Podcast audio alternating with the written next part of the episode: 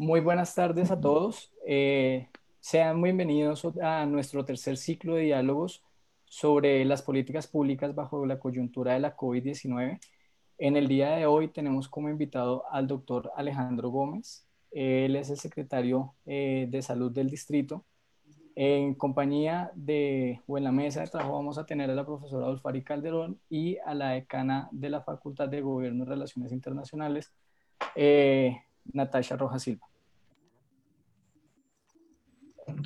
Buenas tardes, Gabriel. Muchísimas gracias, secretario. Muy buenas tardes. Muchas gracias por, por acompañarnos en este espacio. Entonces le damos pauta a la, nuestra decana, la doctora Natasha, eh, para que eh, nos inaugure este proceso el día de hoy. Muy buenas tardes a todos. Eh, un especial saludo, doctor Gómez. Muchísimas gracias por acompañarnos.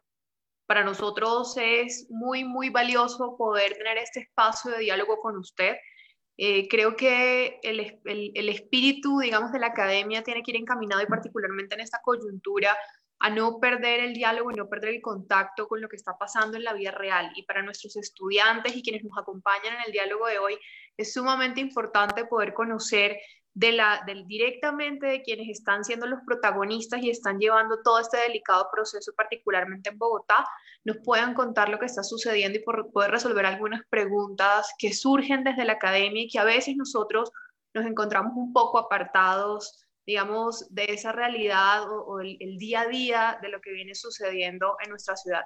Muchísimas gracias por aceptar nuestra invitación, muchísimas gracias al observatorio por eh, cuadrar, coordinar y proponer este espacio. Con mucho gusto, decana Rojas, profesora Calderón. Me complace también mucho poder asistir y compartir con ustedes, con la academia y, por supuesto, con el grupo de estudiantes que está atento a esta disertación sobre algunas de las cosas que hemos podido venir haciendo a lo largo de estos tres meses que llevamos al frente de este tema de la pandemia. Entonces, eh, vamos a hacer una pequeña introducción a la formación académica y trayectoria profesional del secretario. El doctor Alejandro Gómez es especialista en auditoría de salud, es médico eh, y especialista en auditoría y finanzas de la Universidad de AFIT. Actualmente es candidato a máster en estudios políticos e internacionales de la Universidad del Rosario y dentro de su trayectoria profesional se ha desempeñado como vicepresidente de Bon Salud DPS, director de eh, salud de la Sociedad San Vicente de Paul, director de Salud Pública de la Alcaldía de Medellín, gerente de Metrosalud y director nacional de nutrición del Instituto Colombiano de Bienestar Familiar. Eh, bueno, secretario, en un primer momento le queríamos preguntar cómo han sido estos últimos meses, eh, cuáles han sido los retos, cómo ha abordado y de pronto tal vez cambiado el modelo inicial en materia de asistencia en salud que tenía la ciudad o que tenía tal vez proyectada la ciudad. Sabemos que estamos entrando con una o que estamos ante una nueva administración. Entonces queríamos saber cuáles son los retos o cómo se ha configurado este sistema de salud, del modelo de salud que ustedes tenían planteado eh, a finales del año pasado, cómo ha cambiado bajo esta coyuntura de la COVID-19. Bien, Gabriel. A ver, por supuesto, si, si alguien nos hubiera dicho el año pasado que nos íbamos a enfrentar a una condición de salud pública que iba a paralizar al mundo y, y que iba a replantear absolutamente todo lo que hasta ahora entendíamos como verdades o paradigmas para trabajar, nadie lo hubiera creído. Eh, había con nosotros, por supuesto, una mirada crítica y tratábamos de que fuera constructiva de lo que era el modelo de salud imperante en la ciudad y la organización que él mismo tuviera, tuviera que tener o las modificaciones que tuviera que tener de cara a las necesidades de la población.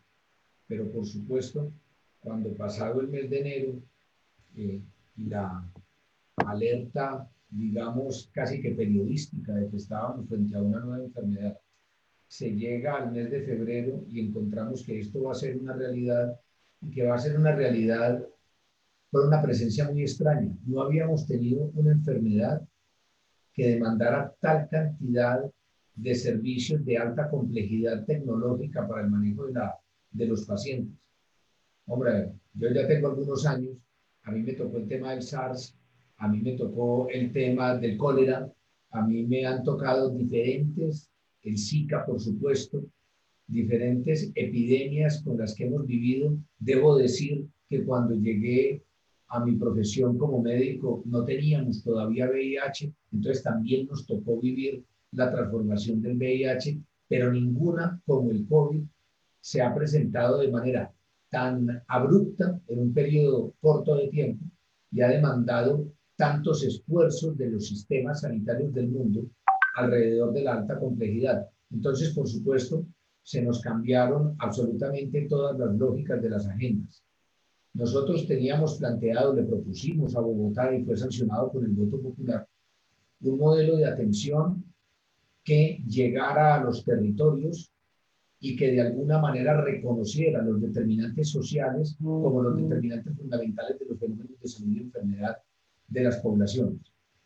Esto tendría que venir a complementar un sistema que todos ustedes conocen, que es un modelo basado en el aseguramiento, que traduce gestión del riesgo pero que no siempre logra gestión del riesgo, sobre todo porque plantea mucho el riesgo individual y nosotros tenemos una visión más colectivista, si se quiere. Nosotros pensamos que los riesgos no se corren a nivel individual, ni están determinados exclusivamente por condiciones individuales. Hay muchos de ellos que están determinados por condiciones colectivas, en dónde se nace, de qué sexo se es, qué nivel de ingresos tiene el colectivo donde yo nazco, qué tipo de nutrición tengo yo durante mis primeros cinco años, qué tipo de sistema sanitario me atiende. Esos que son condiciones sociales y no individuales, para nosotros son más determinantes que el tipo de madre o padre que tengo, que el tipo de herencia que pueda tener o el tipo de patologías que acompañen a mi familia. Entonces, desde esta visión de los determinantes sociales, planteamos un modelo, como les digo, para cuando llegamos al tema de la epidemia, lo primero que nos, nos puso en jaque era el cómo asumir un fenómeno de salud pública en un país o en una ciudad que vive un fenómeno de aseguramiento. Y se los pongo de esta manera. Si alguno de ustedes vive en un edificio, vamos a suponer un edificio de 10 pisos con 3 apartamentos por piso, pues vamos a tener 30 apartamentos. Esos 30 apartamentos son 30 familias que probablemente todas tienen una aseguradora distinta. Entonces, si lo que hacíamos por procesos de promoción y prevención era que las EPS fueran a buscar a sus afiliados a ese edificio utópico que les estoy planteando, tendrían que llegar 30 equipos distintos a hacer exactamente lo mismo, la detección del riesgo. Lo primero que entendimos es, esto no se puede manejar así no tendría ningún criterio de eficiencia y no lograríamos los cubrimientos poblacionales que estamos teniendo. Cuando el COVID nos ataca, pone de presente que el nivel que tenemos cada uno de riesgo de quedar infectados es el mismo. Y esto es extraño. Normalmente no es así con las otras patologías. Pero en este caso, todas las personas que me están acompañando en esta reunión tienen el mismo nivel de riesgo de ser infectados si se ponen en contacto con una persona que tiene el virus y que lo está botando por su tracto respiratorio. Esa condición hacía que fuera el típico fenómeno de salud pública que teníamos que intervenir. Pero había otra condición, y es que el COVID, siendo una enfermedad desconocida, no tiene ningún tratamiento. Además, se trata de una enfermedad viral y las enfermedades virales no tienen tratamiento, salvo algunas excepciones. Si teníamos que atender a toda la población y no había ningún tratamiento, pero además no había ninguna profilaxis, no había cómo prevenirlo. A veces otras enfermedades tienen elementos profiláxicos, la, típica es la vacuna, pero podemos contar con otros elementos. Hay algunos medicamentos que uno puede tomar previamente para reducir el riesgo de estar contagiado. En el COVID no existían. Todas estas condiciones nos llevaron a la conclusión de que lo único que podíamos hacer eran medidas de salud pública y las medidas de salud pública para las enfermedades de carácter respiratorio, de contagio respiratorio, no son otras que el distanciamiento social. Hablamos eso claramente con la señora alcaldesa, con el Consejo de Gobierno, pero además la alcaldesa dijo inmediatamente que quería hacerse asesorar por las mejores cabezas que hubieran en el país disponibles para que nos dieran sus ideas. Si estábamos ante una enfermedad nueva, necesitábamos escuchar la academia porque definitivamente la Administración de Servicios de Salud o la parte política no tenía ninguna respuesta. Siendo una condición nueva, necesitábamos buscar nuevas respuestas. Fue así como nos pusimos en el trabajo de hablar con las distintas escuelas que en salud hay en la ciudad de Bogotá y, y pedirle su colaboración a los grupos de epidemiología, a los grupos de virología, a los grupos de neumología, a los grupos de intensivistas que existían en Bogotá y empezamos a buscar la mejor de las estrategias. Así las cosas, arrancamos con cuatro frentes de trabajo. Hoy son cinco, pero en aquel momento eran cuatro. Lo primero que decidimos es, no queremos que las personas lleguen a los hospitales. Si el gran problema que vimos en todas partes del mundo, esto empezó en Asia, rápidamente llegó a Medio Oriente y empezamos a ver situaciones muy calamitosas en las dos Coreas, pero también en Arabia Saudita, en Emiratos Árabes Unidos, encontramos la pruebas en Turquía y a la vuelta de 20 días lo teníamos en el Mediterráneo. Para cuando lo tuvimos en el Mediterráneo, sobre todo en Italia y en España, fuimos conscientes en América que era cuestión de días para que llegara a América. Ninguna cosa que esté en el Mediterráneo deja de llegar a América. Todavía cuando lo tuvimos en Asia, teníamos una barrera geográfica y de hecho de vuelos, porque no existen vuelos directos que vengan de Asia hacia, hacia Bogotá o hacia Colombia pero desde el centro de Europa, desde la cuenca del Mediterráneo, sí tenemos muchos vuelos y por supuesto, y por supuesto establecimos el reto de que nos iba a llegar desde Europa y nos iba a llegar vía aérea y nos iba a llegar probablemente por el aeropuerto El Dorado por ser de lejos el puerto más importante que tiene el país para el ingreso de extranjeros. Entonces, si nos iba a llegar, necesitábamos que las personas que sintieran el temor de estar contaminadas no fueran a los servicios de urgencias, sino que hicieran una llamada telefónica y establecimos el tema de que nos llamaran por el 123. Esto que es una buena idea y termina siendo hoy una cosa que mostrar, en un primer momento fue una catástrofe, porque las personas ante un estrés grandísimo desde el punto de vista mediático empezaron a llamar por miles al 123 y las líneas colapsaron. Tuvimos que crecer, crecemos rápidamente en la parte tecnológica, teníamos unas 30 operadoras por turno aproximadamente, al día de hoy son 240 personas atendiendo líneas telefónicas y eso que fue un escándalo hace seis u ocho semanas y era que a la gente llamaba al 123 y no le atendían, hoy no es noticia por ninguna parte. Estarán de acuerdo conmigo. Y eso significa que lo tenemos resuelto. En salud y, normalmente en política pública, cuando no hay quejas es que el tema está controlado. Entonces empezamos la primera estrategia que entraran por el 123 pero teníamos que hacer una respuesta. Si las personas no queremos que vayan al hospital, tenemos que darles alguna solución. Entonces, en uno, dos, tres estableció dos estrategias también. La una era consejería, o sea, le decíamos a las personas, muchísimas personas nos llamaron sin tener problemas respiratorios, muchísimas nos llamaron sin ser pacientes que fueran COVID, pero les teníamos que escuchar les teníamos que dar un apoyo profesional. Entonces, la consejería nos solucionó mucho. Y lo segundo fue la segunda estrategia, que fue atención domiciliaria. Y allí el primer gran salto frente al fenómeno de aseguramiento. Le dijimos a las EPS de la ciudad, necesitamos hacer una bolsa común. Nosotros necesitamos llegar a aquel prototipo de edificio que les mencioné con un solo equipo que revise los 30 apartamentos y que independiente de cuál aseguradora corresponde a cada familia, se puede hacer un barrido completo. Eso en un principio se escuchó muy bien por parte de las EPS, pero eso rompe el modelo de aseguramiento. Recuerden ustedes es que las EPS son competencia entre sí. Y algunos de los factores determinantes a la hora de diferenciarse son las atenciones domiciliarias. Por tanto, no fue fácil convencerles, pero al fin logramos tener esa capacidad y hoy empezamos hace cuatro, perdón, ocho semanas con cuatro vehículos. Hoy tenemos 100 vehículos.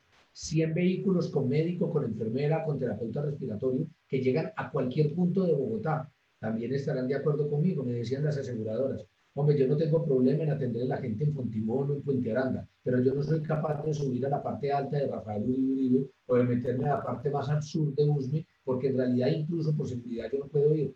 Creamos un modelo que va a todos los sitios de Bogotá y garantiza la atención domiciliaria. El tercer frente de trabajo, de los cuatro que les decía, fue tener capacidad diagnóstica de una nueva enfermedad empezaron a florecer una gran cantidad de posibilidades diagnósticas, pero se determinó a nivel mundial solo una como el gold standard. como el estándar de oro para hacer diagnóstica y en la prueba PCR molecular que hoy estamos haciendo por el protocolo Berlín en la ciudad de Bogotá.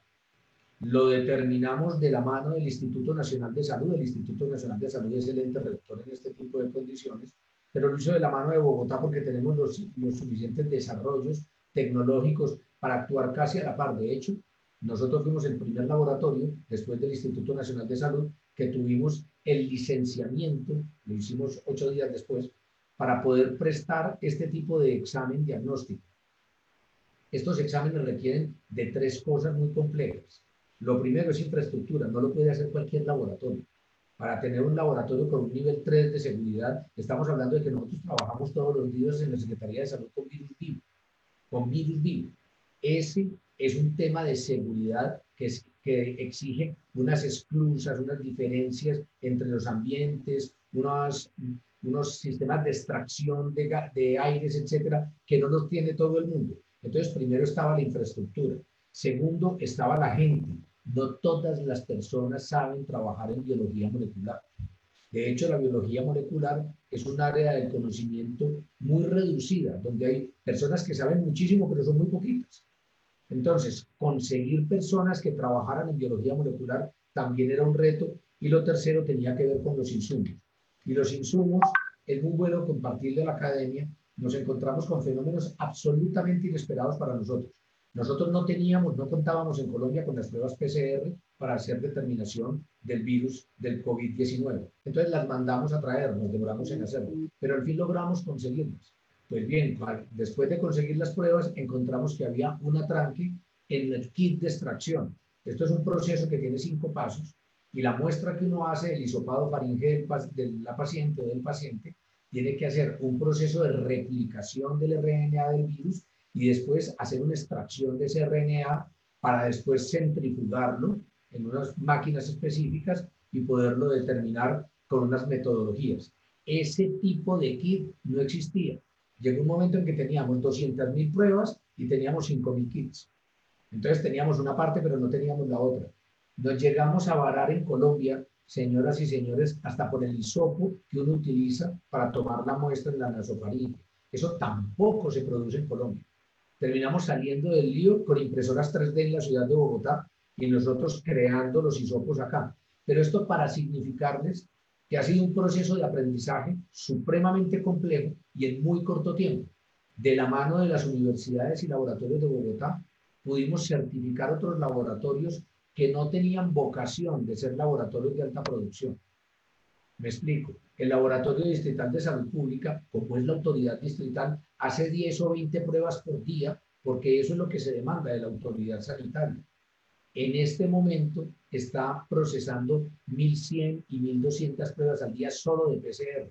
Lo mismo pasa con los laboratorios de las universidades. La Universidad del Rosario, la Universidad de los Andes, la Universidad del Bosque, la Universidad Nacional. Son laboratorios todos orientados a la academia, a la investigación. O sea que corren tres o cuatro pruebas por día porque eso es lo que requiere la investigación. Ponerlos a producir 100, 200 o 300 por día ha sido un trabajo muy difícil pero hoy lo hemos logrado. Hoy hay 17 laboratorios en Bogotá que están certificados para procesar el PCR. Una palabra antes de llegar al cuarto punto tiene que ver con las pruebas serológicas. Y aprovecho este como todos los espacios porque el desespero que todos tenemos de contar con pruebas fáciles, asequibles, ha llevado a que hayan proliferado en el mundo pruebas de detección de anticuerpos. La mayoría de ellas, se los digo sinceramente, no tienen ningún valor. Han sido puestas en circulación sin ningún tipo de control. Y todos los días escucha uno en los medios de comunicación que están haciendo fuerza los laboratorios y algunos medios periodísticos porque se autorice la comercialización de tal o cual prueba. Corresponde a la autoridad sanitaria, en este caso al INVIMA, al Instituto Nacional de Salud y al Ministerio determinar cuáles sirven, porque si no se estaría engañando la gente. Hoy no existen pruebas serológicas que sirvan en Colombia. Hoy no existen pruebas serológicas que nos den una completa tranquilidad de que las personas están produciendo anticuerpos. Solamente tenemos la prueba molecular del PCR. El cuarto y último punto con el que arrancamos fue aumentando nuestra capacidad hospitalaria. Y entonces lo primero que dijimos es necesitamos más unidades de cuidados intensivos. es por falta de UCI que la gente se murió de manera aterradora en el norte de Italia, en España, que se ha muerto en otros sitios como en Francia, no muy publicitado, que se han muerto muchísimos en los Estados Unidos, que se han muerto en el Reino Unido, no tanto en Alemania, pero Alemania ya tiene pues casi 9.000 muertos, pero es por falta de unidades de cuidados intensivos suficientes. La primera decisión a tomar fue quién debe hacer más unidades de cuidados intensivos, en dónde. Hubo muchísimas ideas, hagámoslas en hoteles, consigamos estas clínicas que están cerradas por alguna razón, las clínicas de salud COP, por ejemplo, desde los lados de la, de la, de la opinión, desde la parte política, nos decían, trabajen con hospitales que se abandonaron hace mucho tiempo, como el San Juan de Dios, etc. La verdad es que montar una unidad de cuidados intensivos también demanda de varios elementos complejos. Primero, un edificio que lo pueda hacer. Esto tiene unos tendidos de oxígeno con unos niveles de presión y de vacío que no se pueden hacer en cualquier parte. O sea, uno no puede montar una unidad de cuidados intensivos en un hotel. No se puede hacer. Eso es una, eso es una falacia. Pero además se necesita un equipo especializadísimo para atender los pacientes gravemente enfermos. Entonces el personal de salud también se, volvía un cuello de botella. Pero además se necesita la, todo lo que viene detrás de la unidad de cuidados intensivos. O sea, se necesita un tomógrafo, un laboratorio, equipos de radiología, etcétera, etcétera. Quirófanos para poder trabajar con los pacientes. La conclusión entonces fue, vamos a trabajar con los hospitales de alta complejidad. Y allí hemos venido creciendo. Teníamos la voluntad y los recursos para crecer hasta 2.000 unidades de cuidados intensivos, pero desaparecieron los respiradores del mercado. Todos los respiradores fueron comprados. Para cuando fuimos a comprar respiradores, uno de los mayores productores mundiales de respiradores, que es Alemania, dijo, la producción completa de Alemania se queda en Alemania para satisfacer la necesidad propia. Lo mismo pasó en Holanda. Lo mismo pasó con la producción de respiradores de Corea, que en un ejercicio bastante antipático desde el punto de vista internacional, los Estados Unidos de Norteamérica compraron la totalidad de la producción de respiradores de Corea. Entonces, conseguir un respirador se volvió muy difícil y de ahí el trabajo que hemos tenido que tener con el Ministerio de Salud y con Presidencia de la República ha sido un negocio entre estados para lograr conseguir respiradores. A hoy ya subimos de las primeras 300 UCI que teníamos para COVID a 620 tengo en el día de hoy disponibles para COVID. Subimos en 300 y algo más. Ninguna ciudad ha logrado tal esfuerzo, ninguna ciudad es tan grande como Bogotá en el concierto nacional. Pero ya tenemos más unidades de cuidados intensivos. Y dispusimos, y con esto termino, de una gran capacidad de camas para reemplazar las camas que se iban a convertir en UCI y para eso el proyecto por ferias, sobre el que no diré más porque entiendo que la doctora Ardila estuvo con ustedes la semana pasada. Por último, y después de haber hecho un ejercicio de confinamiento social muy importante y con muy buenos resultados, establecimos desde hace 15 días y con la decisión nacional de abrir poco a poco la producción nuevamente, establecimos la metodología de hacer estrategias acotadas a los territorios. Bogotá es una ciudad muy grande Bogotá tiene aproximadamente 7,5 millones de habitantes, pero por ella se mueven 10 millones de habitantes todos los días. Si tenemos 10 millones de habitantes en un territorio tan extenso, pues necesitamos saber cómo se mueve el virus en cada una de las localidades y menor aún en cada barrio, en cada cuadro. Hemos logrado determinar esto y por eso estamos llegando a sitios muy acotados, muy pequeños en el territorio con una estrategia de cuidado especial, de visita casa a casa, de mayor testeo y de mayor cuidado para poder eh, enfrentar este reto. Esto recién va en qué? En la primera, tercera parte, si se quiere. Si esto fuera un proceso que nos va a durar tres tiempos, estamos en el primero. Hay una falsa sensación de seguridad y una falsa sensación de que ya lo grave pasó. Para nada. Lo grave viene. Lo grave está por venir. Y lo decimos con cierto nivel de seguridad porque así ha pasado en el mundo entero. No hay ninguna razón objetiva, puede que me equivoque, ojalá, pero no hay ninguna razón objetiva para pensar que Bogotá va a ser distinto a París, va a ser distinta a Madrid, va a ser distinta a Roma, va a ser distinta a Seúl, va a ser distinta a Emiratos Árabes Unidos. Lo lógico es que el proceso vaya subiendo y que necesitemos cada vez más recursos de alta complejidad. Nos estamos preparando en ese propósito.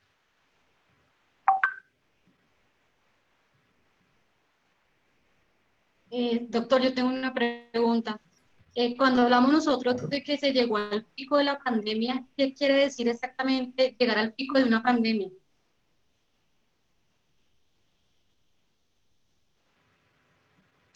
Muy bien.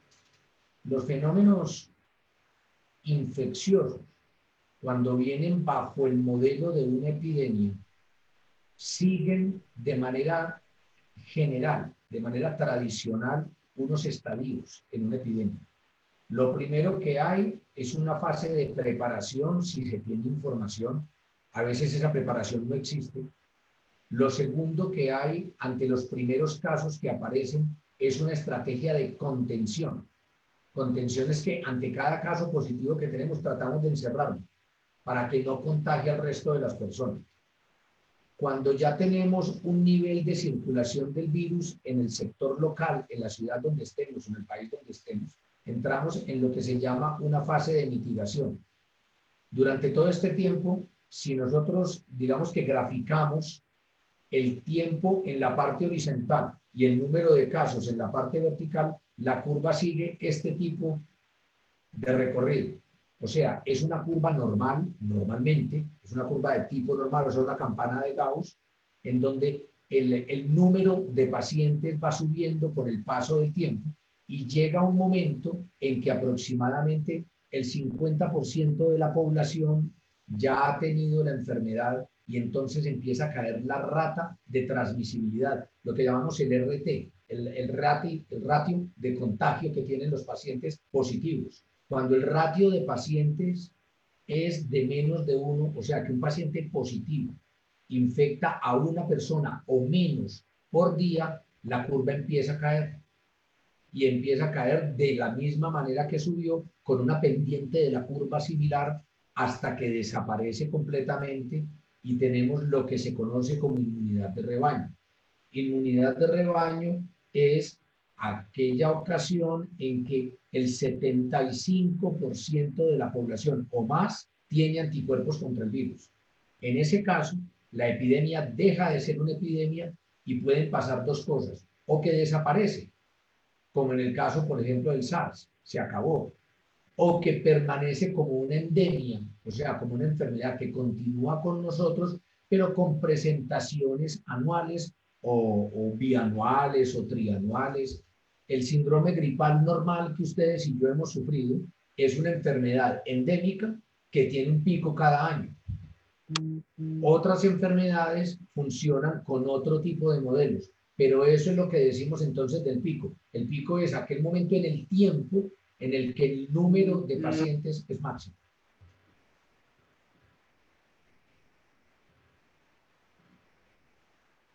Decana, creo que tienes, tienes el micrófono apagado. Ahora sí. Son como dos preguntas en una relacionadas con lo que usted nos compartía, doctor.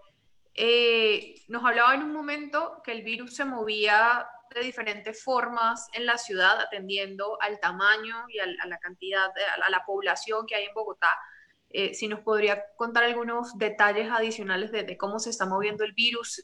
Generalmente nos están compartiendo información sobre las localidades, pero tal vez nos serviría conocer un poco más. Y eso viene relacionado con la idea que, que sabemos y la compartimos, eh, digamos, en esa frase de, de, de, la fase más fuerte o más difícil o más grave está por venir.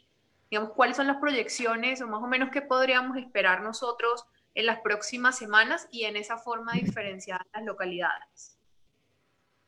Permítame, decana, hacer una precisión semántica. No es que el virus se mueva, que el virus tenga algún tipo de voluntad. El virus se mueve con la población. Como se mueve la población, se mueve la viremia. Entonces, miren ustedes, ¿cómo se comportó en un primer momento? Dijimos que era un virus de carácter respiratorio que estaba en Europa. Si entró por el aeropuerto El Dorado, recordarán el caso índice que tuvimos, una chica de estrato alto que vivía en el norte y que venía de Milán. El virus se nos ubicó en el norte de la ciudad, porque tal vez allí viven personas que tienen mayor posibilidad de estar viajando al exterior, en este caso, en un primer momento a Europa, pero Estados Unidos se volvió un, un, contaminante brutal y otros países de Latinoamérica también. Pero bueno, gente que viajaba al exterior o que era familiar de personas que viajaban al exterior. Había una condición de tipo económico-social muy clara. Sin embargo, en la medida en que las personas se pusieron en contacto con esos primeros casos, empezó el virus a moverse por otras partes. Cuando nosotros hablamos de confinamiento social y le dijimos a las personas en el simulacro que determinó la señora alcaldesa, quédense en casa en este puente. Recuerdan que era el puente por allá como el 24 más o menos de, de marzo. Eh, quédense en casa en este puente. Las personas asumieron una posición, una posición muy responsable y en el norte se quedaron en casa completamente. En el resto de la ciudad también, pero fue mejor en la zona norte de la ciudad y por eso el virus allí empezó a girar menos, a moverse menos.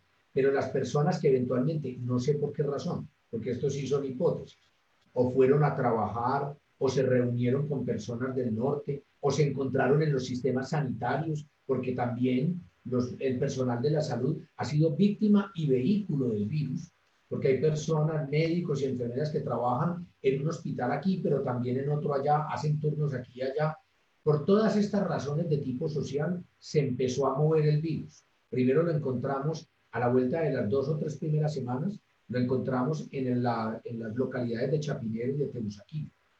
Y rápidamente lo empezamos a ver en Fontibón y lo empezamos a ver en el suroccidente de la ciudad. Para la semana, eh, la primera semana de mayo aproximadamente, teníamos una presencia muy fuerte en la localidad de Kennedy, muy fuerte, que eso es el suroccidente de la ciudad. Pero Kennedy es una ciudad. Kennedy en sí misma tiene 1.300.000 personas. Entonces, decir Kennedy es decir muy poco. Nosotros podemos hacer zoom con nuestros eh, elementos de georreferenciación y con manejo de Big Data y podemos encontrar la UPZ, ya no localidad, sino la UPZ, el barrio incluso, la manzana incluso. Es más, nosotros podemos ubicar los pacientes pues, en su casa. Podemos saber exactamente dónde están. Pero además encontramos cuáles son los contactos de ese paciente. Los contactos que fueron las personas que en los últimos siete días antes de, presentar la prueba positiva, estuvieron en contacto directo con esa persona. En contacto directo significa haber estado cerca de ella más de media hora. No es cruzarse en la calle. Eso no es un contacto. Como este es un virus que se transmite respiratoriamente, se requiere cierto nivel de intercambio de cercanía, menos de dos metros, más de media hora, etc. Por eso encontramos mayor cantidad de casos en la localidad de Kennedy. Tuvimos que hacer estos operativos allá. Lo encontramos también en Corabastos, por ejemplo, y me lo han escuchado decir, hoy mismo estaba. Pero todos los días, con los miles de pruebas que estamos haciendo, nosotros podemos mostrar el mapa todos los días y va mostrando esos puntos calientes. Los puntos calientes, señoras y señores, es cruzar tres variables. Una, pacientes positivos. Dos, contactos de esos pacientes positivos. Y por debajo cruzamos vulnerabilidad, que nos la da el daño. Vulnerabilidad significa aquellas zonas de la ciudad donde viven personas de más edad y que tienen más diabetes, son más obesos, tienen más cardiopatías, tienen más enfermedades debilitantes, han tenido cirugías de corazón. Esa información ya, la, ya contamos con ello. Entonces estarán de acuerdo conmigo en que es más peligroso que gire o que haya presencia del virus en la localidad de Engativá, donde en unas manzanas tengo muchos hogares de bienestar del anciano, ancianatos como los llamábamos antes, que si lo tengo en una localidad como la Candelaria, donde lo que más tengo son estudiantes. Por supuesto que el virus puede transmitirse en una parte o en la otra, pero los resultados van a ser muy distintos en una o en la otra y por eso las estrategias de cuidado tienen que ser diferentes. O sea que yo quería preguntar una cosa frente a eso que decía, estos mensajes que nos están empezando a llegar por redes sociales o, que se nos ubican por, por localización, que nos dicen que por nuestra ubicación es posible que hubiésemos tenido contacto con alguna persona contagiada, ¿corresponde a esta distribución, este cruce de variables que usted nos estaba mencionando? Así es, decano. Estamos utilizando herramientas de inteligencia artificial, herramientas de Big Data, incluso Machine Learning, para hacer predicciones de lo que está pasando, sin sacrificar en ningún momento, óigase bien, porque esto también hay que decirlo, los términos de la Beas Data, porque nadie sabe cuál es su celular, por ejemplo, si se sabe esa IP por dónde se estuvo moviendo y con qué personas pudo tener contacto, con qué personas no, con qué IPs pudo tener contacto. Y esto nos va dando líneas para ver qué mensajes mandamos. Hoy por hoy, las herramientas de tecnología nos permiten hacer predicciones. Ninguna predicción es exacta, pero no es justo ni responsable, contando con este tipo de herramientas, no tomar medidas.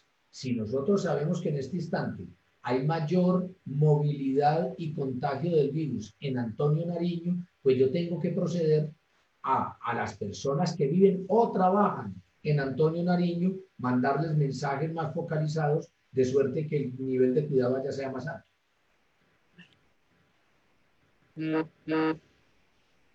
Eh, secretario, una pregunta. Teniendo en cuenta, pues, el nivel de contagio, el alto nivel de contagio que puede tener el virus, no sé qué medidas específicas se está tomando eh, la administración distrital a, en temas, no sé, de cercos epidemiológicos o para tratar de evitar precisamente ese contagio ante un eventual levantamiento de la cuarentena por parte del gobierno nacional? Estamos en una posición muy difícil, porque aquí no hay quien no tenga la razón. Nosotros hemos hecho un esfuerzo muy grande por proteger la vida, pero también tienen razón aquellas personas que llaman la atención sobre el dolor social y sobre, el, y sobre eh, la tragedia económica que significa el aislamiento de la gente durante mucho tiempo. O sea, aquí hay que entrar a sopesar cómo se manejan estos temas. El confinamiento social nos dio unos resultados extraordinarios desde el punto de vista sanitario y epidemiológico. Extraordinarios. Pero eso tiene un límite.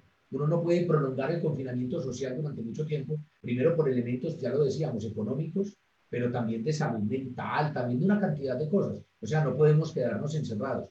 ¿Cómo movernos sin que ello conlleve mucho riesgo? A eso estamos jugando en este momento. Lo primero que se hizo fue, vamos a hacer unos protocolos. Estamos tratando de volver un mantra el tema del uso del tapabocas bien usado, o sea, tapando nariz y boca, en fin, todo esto que hemos dicho, pero además la distancia social, que estemos todos a más de metro y medio, dos metros. Esto es muy difícil en la vía pública. Esto es muy difícil en el ámbito laboral. Nosotros los que estamos hablando hoy somos privilegiados porque lo podemos hacer. Nuestras labores lo permiten. Pero decir que las personas del sector productivo, del comercio, van a estar a toda hora más de dos metros es casi imposible. Entonces sabemos que las medidas que se están tomando van a producir más pacientes, sin lugar a dudas. Estos números van a seguir creciendo. Vamos a tener más muertos, sin lugar a dudas.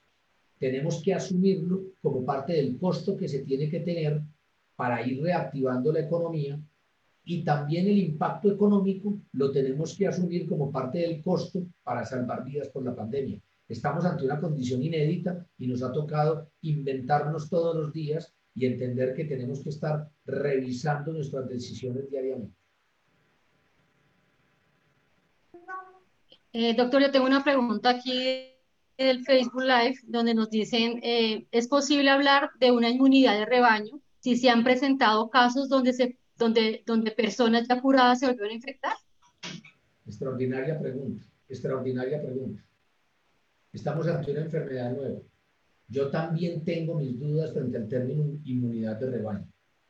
O sea, Vean, les cuento cosas. Estamos haciendo exámenes serológicos de los que hablé hace algunos minutos y estamos encontrando que las pruebas de detección de anticuerpos en algunas personas que ya sufrieron la enfermedad con una condición leve aparecen negativos.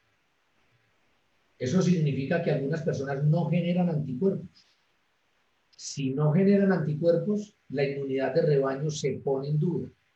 La verdad es o sea, los medios de comunicación todas, todas las instancias sociales nos piden a los que estamos, digamos, a los que somos expertos en esto, respuestas todos los días. No tenemos todavía la suficiente evidencia para tener conclusiones científicamente soportadas. Hoy nos preguntan si hay un tratamiento adecuado para el COVID-19. No existe.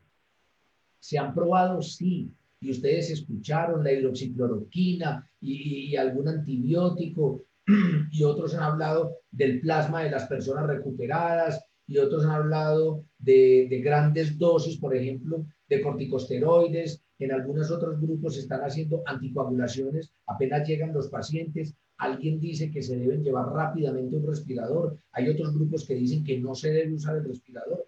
Hoy estamos todavía como comunidad científica en un estado de perplejidad. Estamos tratando de recabar información de manera responsable, por supuesto, pero no tenemos toda la información con nosotros. Esto lo vamos a ver a la vuelta de un año o lo van a ver quienes lo puedan ver a la vuelta de uno o dos años con un prisma completamente distinto. Pero yo también tengo las dudas frente a la persona que preguntó si vamos a poder funcionar con inmunidad de rebaño. En China están volviendo a aparecer pacientes complicados en la misma ciudad donde se suponía que esto se había levantado. En algunas zonas de Corea, en donde habían levantado el confinamiento social, lo están volviendo a asumir. Santiago de Chile tuvo que entrar en cuarentena estricta después de que había dicho que estaba saliendo del problema. Estamos aprendiendo. Quien aquí diga que tiene la última palabra está posando de ignorante, porque todavía no tenemos la última palabra. Queremos trabajar y creo que todos estamos haciendo un gran esfuerzo. Los grupos epidemiológicos, claro. Los clínicos están haciendo un gran esfuerzo. Investigaciones con los intensivistas con los virólogos, con los inmunólogos estamos adelantando. Pero hoy, desgraciadamente, no tenemos ese parte de victoria de decir por aquí y esta es una vía perfectamente buena. Eso todavía no lo hemos construido como sociedad.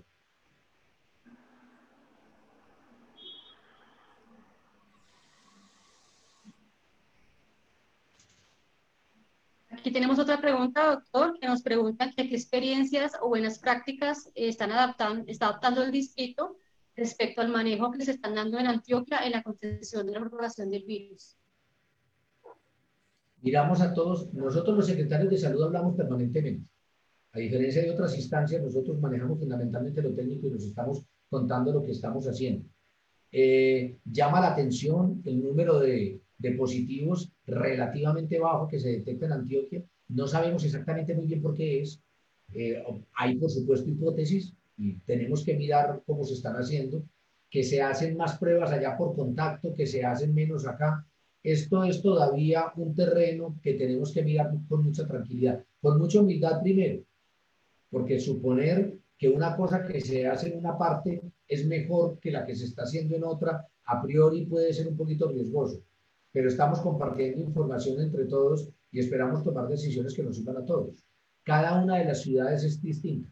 Bogotá no se puede comparar, si me permiten la expresión, con ninguna ciudad de Colombia. Una gran capital, con 8 millones de personas, con el aeropuerto internacional al que le entran el 75% de los viajeros internacionales, con el 50% de la producción industrial y poco más de la producción de servicios, no es comparable con ninguna otra. Pero por supuesto que todos los días miramos las mejores experiencias tratando de aprender y mostramos las nuestras con toda sencillez por si de algo le sirven a las otras personas.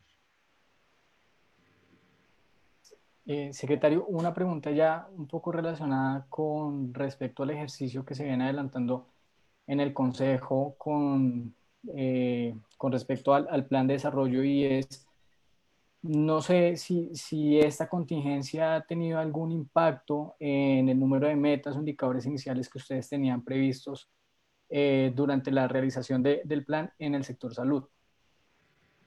Por supuesto que sí. Lo primero que hay que decir es que frente al primer borrador de plan de desarrollo, este tiene un énfasis mayor en salud. Claro, no podemos, digamos, soslayar el tema de que salud es el tema sustantivo en este instante y de que el COVID llegó en el primer año de un gobierno y que llegó en medio del debate de lo que debe ser el plan de desarrollo. Entonces creo que hay cosas que se han puesto de presente que de, pronto no tenían el protagonismo que antes, que ahora tienen. Por ejemplo, que la salud pública es fundamental, que sin la red pública hospitalaria no podemos vivir, que del norte, perdón, de la 26 hacia el sur no existen hospitales privados. Toda la oferta es oferta pública. Que hoy tenemos un nivel de congestión de UCIs que en el sur es tres veces el del norte porque allá no tenemos sino los hospitales de Tunal, Payne, Mason, Kennedy y Fontibón para atender a las personas, cuando en el norte tengo 60 hospitales. 60 hospitales entre públicos y privados, pero sobre todo privados. Este tipo de cosas son aprendizajes muy importantes. El que el sistema de aseguramiento tiene que evolucionar para que los fenómenos de salud pública se puedan manejar de manera geográfica es otro de los aprendizajes. El que buena parte de nuestras enfermedades se pueden atender con atención domiciliaria es otro de los aprendizajes. Nosotros estamos viendo que el llevar medicamentos a las personas que tienen enfermedades crónicas, que son mayores de edad, ya muy, muy grandes cada, cada uno de ellas, porque de pronto se les es difícil el transporte a las personas que tienen invalideces grandes, llevar medicamentos hasta la casa puede ser otra forma de atenderles que mejora la calidad de vida. Pero también el que tengamos la solución de nuestros problemas cerca a casa. El hecho de que una persona todos los días tenga que salir a las 3 de la mañana porque vive en Soacha, atravesarse Bogotá entero para ir a una construcción en Zipaquirá y hacer el mismo viaje de vuelta, demorándose probablemente tres horas a la ida y tres horas a la venida, tiene que ser revaluado en el nuevo modelo de relacionamiento que tengamos. Yo creo que estos son aprendizajes, por supuesto. Corresponde a ustedes en la academia y a sus fuentes de conocimiento analizar y mirar desde la perspectiva o desde la distancia que la academia permite lo que se está haciendo y aprender, aprender como sociedad a través de, la, de proponer diferentes hipótesis de trabajo y también evaluar lo que nosotros estamos haciendo como tomadores de decisiones. Eh, Gabriel, no sé si tienes una última pregunta, pues también tenemos que ser respetuosos con el tiempo que tiene el secretario. Entonces, eh, no sé si tienes alguna pregunta para ya ir cerrando el ciclo. No, yo no tengo. ¿Decana tiene alguna inquietud, alguna pregunta? No, creo que ya, digamos, eh, recordar un poco los, los, los, digamos, como la guía o los consejos que nos daba el doctor Alejandro sobre los protocolos y lo que, digamos, la, la responsabilidad que tenemos cada uno de nosotros también, y no solamente la, la, la responsabilidad que le achacamos únicamente a las instituciones, eh, lo que hablaba sobre el uso del tapabocas, el distanciamiento social. Eh, creo que es importante rescatar como esa idea, además de, la información que nos ha podido aclarar de hoy. Eh, agradecerle por su tiempo. Sé, digamos, lo difícil que es justamente en esta crisis y en esta coyuntura agradecerle por habernos acompañado y por, digamos, explicarnos de una forma tan clara la situación actual en la ciudad. A, ustedes, gracias. hago votos porque nos volvamos a encontrar presencialmente en tiempos menos drásticos y, por supuesto, muchos éxitos en sus labores. Muchas gracias. Muchas gracias. Gracias, secretario.